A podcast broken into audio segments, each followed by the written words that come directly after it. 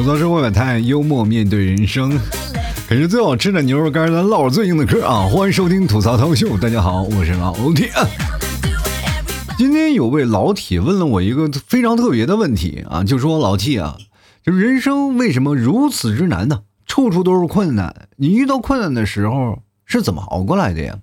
然后我就对他说啊，我说我每天都在熬，因为我每天都很困难。而且我熬的性质还和你不一样，一般我熬夜了想早起特别困难。有人说啊，如果遇到困难呢，咱们熬一熬就过去了，你咬咬牙忍一忍也就过去了。但对于我来说，有困难熬一熬天就亮了。首先呢，我是非常不理解“熬”这个词的啊，就为什么有困难你不是去打败它呢？或者是你去战胜它呢，而是要去熬它呢？那要这么说，有的人基本上是遇遇不见困难了，命太短了，熬不过去。那命长的也好不到哪去啊，那就一直熬呗，熬到最后呢，觉得活着就是个煎熬。所以啊，当你有了要熬困难这个想法的时候，就代表你这个人呢很被动，啊。是不愿意主动出击的，我不相信啊！你谈个恋爱不去追，而是去熬他。姑娘，你等我，我一定熬到你到手为止。人家女生换了八个男朋友，你还在那熬呢？真的，就是你不能去熬，就哪怕人家也喜欢你，对吧？但也是希望你能像花一样捧在手里，而不是一直。在那里熬，它是中药吗？这就像有句话说的好啊，媳妇熬成婆，一个好看的媳妇呢，最后还是会熬成老太婆的。但是你们有没有发现，为什么就没有丈夫熬成爷的？就是道理很简单啊，因为女人比男人长寿，所以啊，男人如果你要跟女人去比熬，那就是等于。给自己找了一个上坟的人，所以说各位朋友，以后对你的老婆好点我现在就翻过来这个妹儿了，我就觉得以后不管怎么样，一定要对你们替嫂好，对吧？因为再过几年坐轮椅上的人肯定是我，他就是未来把你管的那个人。就很多人还说了啊，女主内男主外。我跟各位朋友讲，往外跑太多啊，人生的精力它都是有限的。你跑的越多，死的越快。你别说啊，这不是不无道理的。你看那王八一趴趴一万年，活着就要静养，你知道吗？所以我跟各位朋友讲啊，就有困难就不能熬啊，咱就是要顶。就比如以前有句话讲，就是没有困难要上。就是没有困难，制造困难也要上。我当时听完这句话，就神经病嘛，这不是？就是哪有困难是吧？你制造困难又要上的。你说现在我们就说熬吧，这有困难就熬，那就变成什么了？有困难咱就熬，没有困难咱制造困难还是要熬。那就算你熬，你制造困难你去熬吧，那就不是痛苦的了。各位朋友，那可能是一种开心的熬，就跟熬夜一样，头发没了不要紧，省洗发水。开源节流，从熬夜开始，对不对？我们要制造困难去熬嘛，就是我们主动的嘛，这是唯一做的一个主动的问题而，而且是熬的。所以我从始至终，我一直认为“熬”这个词，我们不能说遇见困难我们就要去熬它啊。很多人说你是怎么熬过来的？我们觉得我们不是熬过来的，这好像就是。像夸奖一个人或者是在骂一个人一样，我觉得“熬”这个词是贬义的。你应该说我是怎么挺过来的，对不对？就比如说一个重伤员啊，真的躺在那里了，哇，你哎呀，你你挺过来了，兄弟，你挺过来了，而不是说哎呀，兄弟你熬过来了。这哥们躺在床上是你你到底想让我咋样？我是挺不挺还是熬不熬啊？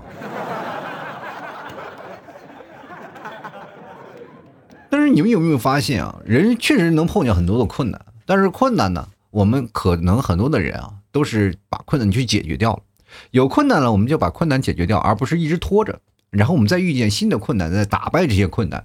我们人生就是碰见无数个困难，在困难当中的摸爬滚打，然后慢慢形成我们现在独立的个体。我们成为一个很颜色啊，五颜六色的各种种类啊，就是比如说你是红色，你是蓝色，你是紫色啊，不同颜色都行，是吧？能凸显出你的人生性格的颜色，对吧？当你站在那里，是吧？你经历一个困难啊，你才会发现你是个完整的人，啊，你是一个有颜色的人。但是如果有人认不出来你，那就说明他的困难他没熬过去，或者他是个色盲，对不对？有的人可能一辈子只认识一个颜色，黄色。当他找女朋友了，突然知道哦，还有绿色这个词儿啊。碰见过很多的困难啊，人生的困难太多了，所以说我总结了一下啊，人生的困难分为两个阶段，也就是独立前和独立后，也就是我们在上大学前啊，就脱离了父母管束开始，这样算起吧，就因为这是我们第一次人生独立嘛，啊，大多数绝大多数，而不是。全方面的啊，就绝大多数人都是上大学独立的，也有的人，很多人就是初中辍学啊，或者是上小学就辍学，然后独立起来有的人会更早一点，但是绝大多数现在在这个时代上都是这样的啊，绝大多数人就是从父母脱离管束开始。其实我是这样的啊，我上学前的呢和前上学后的困难呢还是挺有区别的啊，这个区别特别大。就是我上学前呢是如何从父母的皮鞭下活下来，是我遇见的最大的困难。上学后的困难是呢，如何让父母，是吧，能够多给我寄点生活费啊，对吧？因为他如果不给我，呃，不给我寄点生活费呢，我可能就要被饿死了啊。真的，你会发现，只要你一独立，你就会发现，在父母的羽翼下生活是多么爽的一件事儿啊，对吧？就是哪怕我小时候挨打啊，至少父母还给我饭吃吧，对吧？哪里像上学以后，我们吃饭全靠自己的努力啊，对吧？你不努力，你要被要就有被饿死的风险，你知道吗？我之所以上学没有钱，我但是我还能吃到饭，那全都是我站在食堂门口，凭借自己的努力啊，一口一口要出来的。我你知道吗？我在学校那时候出了名了，我们整个宿舍那几个人，我们叫做要饭三班，你知道吗？我们排老三，前面有两个更厉害，衣衫褴褛的，就往那一坐，哇塞，你就看着就可怜，抱把二胡你都能流出泪来。那是我们最大的竞争对手啊！我们那时候啊，说实话还稍微有点姿色啊。我年轻的时候还稍微帅一点。我们几个人啊，说实话，那时候想留，就特别流行摇滚啊，留长头发。我那时候也留长头发啊，你们可能不知道吧？我留披肩发啊。按照我现在的审美观念，我看我以前就是个神经病，因为我脸型不适合留披肩发，但是我还是依然留个披肩发。那个时候说实话没钱，但是为了美嘛，就是要给自己留个披肩发，做个头发什么的。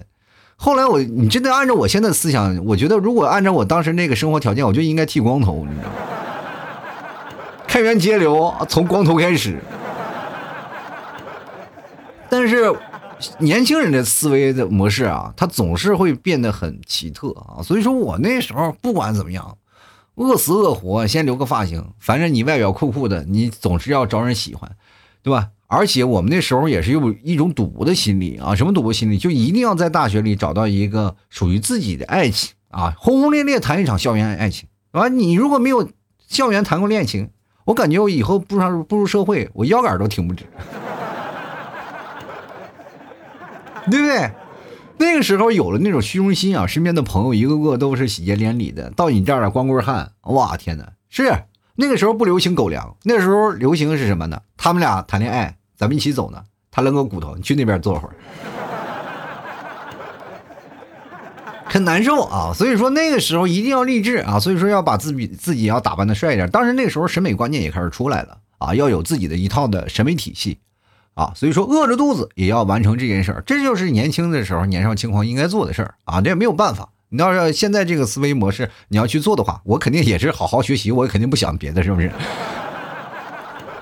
真的那时候穷的就特别穷，哥几个一个个，我跟你讲，如果你一个人绝对能生活的下来，如果在大学校园里，你是一个社交恐惧症的人，你不搭理任何人，你没有朋友，你只有同学，你只有老师，是吧？你跟同学除了上就是上课，你就跟我们现在社会上班一样，除了上课以外，我们别的时候没有交集，我没有线下，我没有是线下的聚会的时光，我们就只是回到家里学习，然后睡觉，第二天再上课，就这样的循环吧。你有这样的方式可以了，对吧？你在学校里生活下来没有问题，你爸妈给你打最少的生活费，你一月除了吃饭那点钱，说实话还有结余。但是你有朋友，你会发现远远不够，真的就是哪怕父母给你再多一倍的生活费，你也发现会不够，因为哥几个有多少钱就会觉得你有钱了，然后就会有一种连锁效应，但凡有钱我就要吃你的。好，那你吃我的，把我吃没了，那我就要吃你的。于是乎，哥几个，索性呢，就是先把钱吃完了，要不然你自己不花，到时候都会被吃掉。也就是说，这几个疯狂的先把自己的钱花掉，这样自己才不会吃亏。你们懂这个道理吗？就是一定要有自己的一件事，比如说这个，你拿了拿了六百块钱啊，确实我们那时候生活费很低的。啊，但是父母的，说实话，那时候挣的也不高，一个月五六百块钱，对于家里来说，那已经是天价了，很高了。我记得最早以前，我才是两百块钱的生活费啊。我们宿舍里就有一个拿六百块钱生活费的，那时候我两百块钱先买一点东西啊，给日用品先买好，是吧？然后剩下的钱呢，一顿就薅出去，然后再慢慢薅那六百块钱。等他薅完了，我们几个就基本坐在床上等死。你说那时候我们困难吗？真的困难。那你说熬吗？熬不住啊！你要如果我们那几个人，我们不说铤而走险，我们说一定要把这个困难我们要挺过去，我们要主动出击，我们就在那熬。那过两天，那床上就多了几具尸体了，都饿死了，你是不是？所以说我们一帮人就在那里。说实话，要饭也要有有有风度吧？啊，我们几个就是想办法去解决这个问题啊，怎么去要饭啊？这个要饭是有技巧的，你不能说这拿个盆儿，你有损于学校和或者师生的形象吧？你把老师见着你，把你叫到办公室，嘎嘎给你一顿说，对吧？还扣你学分啥的，你很难受，对吧？你这个时候你要凸显出一什么？乐于帮助别人啊，比如说有一个人呢扮演坏人，有人扮演好人，是吧？有人打算。打翻了他的饭盆然后你从后面捡起来，然后扶起了这个妹子，然后这个妹子感恩戴德，然后你晚上给她送瓶热水，然后这妹子就说：“哎，这个小小伙还挺好，你会修电脑？我会，是吧？给他修个电脑干什么的，是吧？慢慢好了，然后这个妹子呢就开始供养我们一宿舍的人了。我们是这样的，有的人是卖可怜，有的人是卖体力，我们几个是色诱。”对吧？那个时候是轮流出去找女朋友嘛，然后让女朋友接近嘛。我们宿舍当中的任何一个人找到女朋友了，然后很多的，就是周边的一些朋友们啊，都为这个女生感到深深的担忧啊。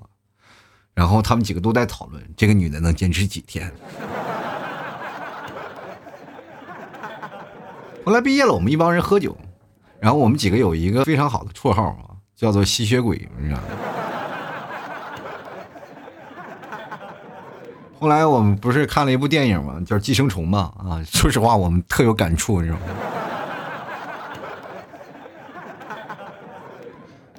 其实那时候也真有意思啊，有的朋友愿意跟你在一起，是不是？然后我们记得最困难的时候，是真的是也没有对象，也没有吃饭，然后我们想了一个方法，什么方法呢？就饿着嘛，饿着就是睡觉嘛。啊，就是你只要躺躺下，你睡着了，是不是？你就可以什么了？就可以怎么说呢？就可以。不用去那个想着去饿着饿肚子这件事情了，我们就不吃饭啊，就不吃饭，就在那睡觉就可以了。结果呢，我们低估了一件事情啊，就是只要想睡觉的话，你会发现饿肚子是睡不着。然后躺在床上那几个人躺在床上，那肚子就跟交响乐似的，此起彼伏的。所以说，各位朋友啊。综上所述呢，各位遇见问题呢，你不是要熬，你根本熬不起，对吧？你就要主动出击，有困难呢，你就要去战胜它，揉虐它，让困难见到你就躲着走，我们要反客为主，要让困难知道他跟你作对，熬不起。我不知道各位朋友遇到困难都遇到什么样的事儿啊？我后来我跟大家讲，生活当中种种的困难太多了。你就比如说我最早以前在北京租的房子，人别人都是脱衣服睡觉吧，我们还要穿衣服睡觉，因为大冬天没有炉子。你知道在北京这个地方，冬天没有炉子，那个情况是很很可怕的，是吧？然后也冻一点，晚上经常会被冻醒。你说在家里要点个炉子也不可以啊，就因为家里也没有炉筒了，着急我们俩那不是取暖了，那等于自焚了，你知道吗？真的特别可怜，我们天天吃那个烩面呀。我说实话，就那个烩面，我已经吃的，哎呀，真够够的。我把一辈子的烩面都吃完了。那烩面真挺便宜的，三块钱一份啊。每天晚上就吃那三块钱一份那个烩面，那家伙吃的嘎嘎香啊，就是每天开开心心的。如果说你那那个时候吃饭的饮食并不太卫生啊，也经常会拉肚子，拉肚子怎么办呢？有一个方法就是吃烩面是可以，怎么说呢？算是免费的。我们在那个什么，我记得有一次我吃那个。呃，吃一盘烩面啊，吃了两头蒜。老板最后看不过去了，老板过去端了盘花生米，我送你盘花生，你别吃蒜了，知道吗？真的就那玩意真治拉肚子。各位朋友，你去尝试一下啊，就是吃完蒜，感觉自己啊就变成了一头蒜，谁在你周边啊都得捏鼻子，你知道吗？哎呦我的天，太难受了。现在很多的朋友，我不知道他们饿肚子是什么样的情况。我觉得你们应该很幸福，真的。还有什么养宠物的，是吧？养什么猫啊嘛，养狗的是吧？在你在真的是揭不开的时候啊，也不用吃土，你跟猫和狗一起啃猫粮、啃狗粮就行，真的挺好啊。我记得人生总会遇见一些自己想不开的事儿啊，真的特别想不开。当你碰见想不开的事儿，你该怎么办呢？因为在不同的年纪，总是会有不同的想法出来。我记得我有一年啊，我在上海啊，说实话那时候也是没有钱。我我发现一个问题啊，就是所有的困难，综上所述的所有的困难都是跟钱有关，就真的没钱。我在上海那时候，说实话，就是真的找的第一份工作，我跟大家讲，就是我以前练马术的嘛，然后。那做马术那个时候刚开始表演，其实它也是一份工作啊，刚开始吃青春饭的一份工作。我第一个月你知道给多少钱吗？给五十块钱。然后这个特别可怜的，刚开始就是因为你在实习，你还没有上上场表演的时候，你只有五十块钱，而且那个五十块钱属于什么呢？就是属于友情赞助的吧？啊，就反正就是这样的哈。然后但是包你吃包你住是这样的一个概念。然后当时也去了，确实也没有找到工作啊，没找到合适工作。但是听到有表演这件事情还在上海，然后就果断来了。我意思是，既然能到一个上海这个地方，就先让他当一个门槛，我先在这里立足，对吧？你知道，在一个。大的城市啊，北上广深你立足很难的。你有这么一个契机，能在这个地方立足，其实真的很厉害的。我在上海，就是还有在深圳啊，这个北上广深、上海、深圳，我就做这个工作立足的，就是很简单呀。你房租也不用掏钱，你干什么？反正吃的也不用掏钱，人都管你了，是吧？你在这里立足，然后再慢慢找机会呗。当时我是这么想的，我就去了，然后一月给五十块钱啊。你你知道吗？那五十块钱对于你来说能干什么呀？对于一个大小伙子来说，五十块钱能干什么？而且讽刺的是呢，就是第一个月啊，要给我们做那个入园的工牌啊，就是有个工牌，因为这个园区他们是收门票的，那旅游行业嘛，那收门票的。我们在这个旅游景区里表演，然后呃收门票的，然后要做一个工牌，那工牌是那种卡片式的，它是要工本费的，二十五块钱。我突然发现一件事情啊，就是二十五块钱是我一半的工资，我发现我的工资还不如一片纸片值钱，我。关键是呢，那个门票比我工资还贵，你知道吗？很难过，那时候真的活不下去了。我就感觉人生，我就为什么要来到这儿？真的那段时间，并不是煎熬。哪怕上大学有一帮朋友吧，但是这一帮我们说实话，就一丐帮一样，你知道吗？虽然说我们私底下就是你二十五块钱，其实也就够了啊，你就买买香皂什么的，这那那段时间还很便宜，一块两块的，物价没有现在飞涨的这么快啊。我记得那时候抽的那个凤凰烟啊，才一块三啊，真的是我记得清清楚楚一块三，然后一瓶三得利才三块钱啊，一瓶麦饭石啤酒也就是一块啊，一块二也不到一块三，特别便宜。我跟大家讲那时候，然后我买了，我记得有一次我心情特别不好，也不知道因为打架还是因为什么，反正吵架了，呃，自己心情特别难过。然后我就觉得，哎呀，这个为了这五十块钱，我何苦的？然后想不开了嘛，啊，然后这就是我人生遇的一这个最大的困难。然后我这个时候买了一包这个凤凰烟啊，那时候我说实话不怎么太能抽烟，不像现在这个老烟枪。那过去刚开始抽烟，刚开始学着抽烟。然后比较难过啊，就是人生其实刚开始抽烟的时候，就是因为自己啊没有一个发泄的地方，我就想坐在那里抽烟啊，然后坐在一个台阶上，我就自己在那儿抽，真的抽了一盒那烟，而且凤凰的烟很香，你知道吗？很多的人过去以为自己就是说，哎呀，这小伙子在抽烟，哇，自己给自己上香呢嘛，而且我还坐在河边啊，当时警察都过来了，说你要上香呢，你找个偏僻的地儿上。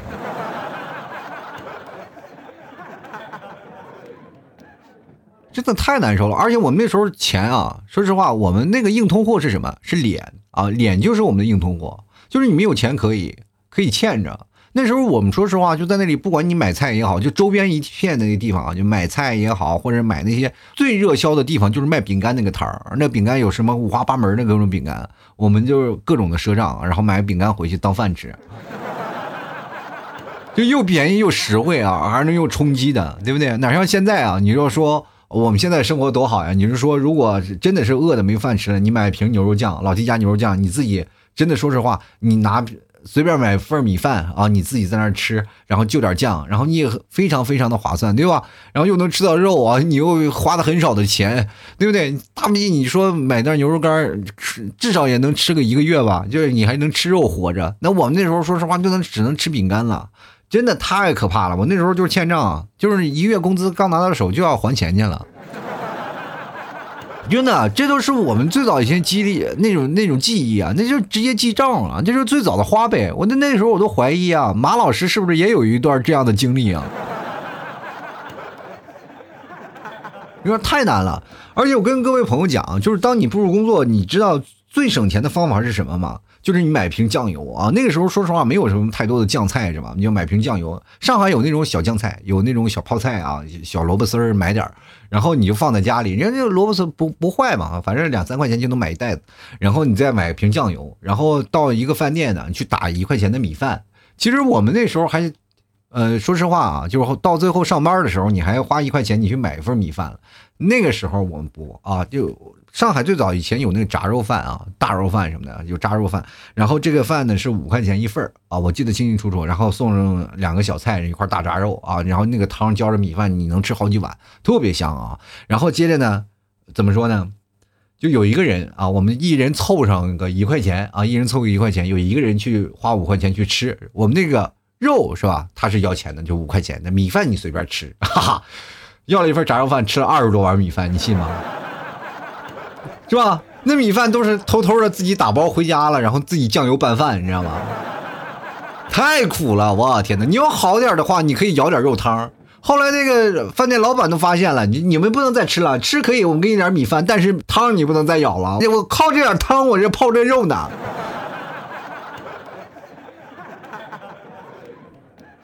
我正是因为有了这段经历啊，到后来真的确实是没有钱的时候，或者是懒的时候，我也经常怀念这样的生活。就是，呃，到我们那边下面有个就是大娘饺子店啊，还还是什么饺子店，然后我家楼下就有，然后就去那儿打包一份米饭，然后回家拿酱油浇着啊，就酱油酱油米饭啊，酱油拌饭。说实话啊，也不是难吃，你吃那个酱油拌饭，有时候就跟吃寿司一样。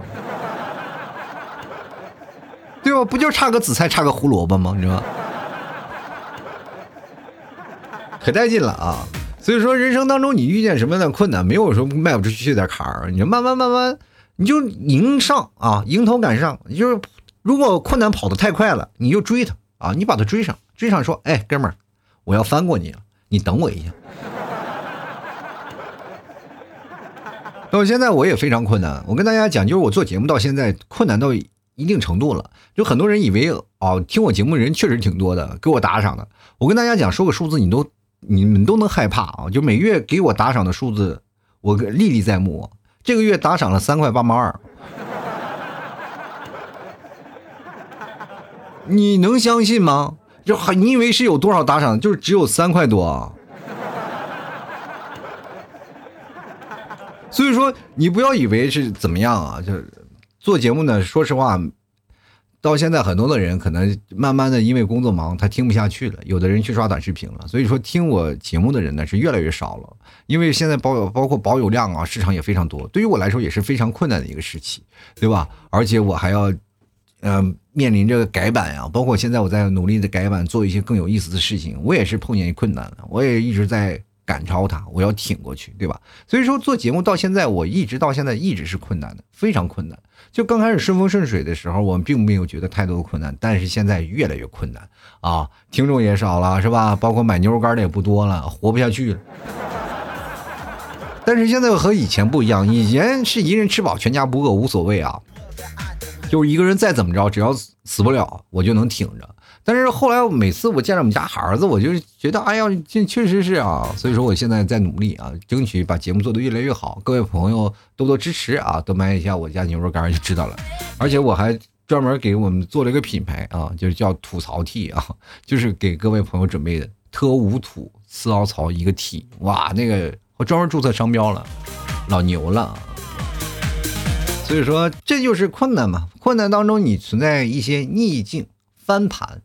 这其实是一种很过瘾的事儿。当你碰见这样的事情啊，你慢慢慢慢挺过来了，过去了，然后你会发现这是一种非常强大的成就感。当你要熬熬过了一个困难，你就会发现又有一个困难在那里，你又要熬很难，你人生会无数的失落，你反而会显得很被动。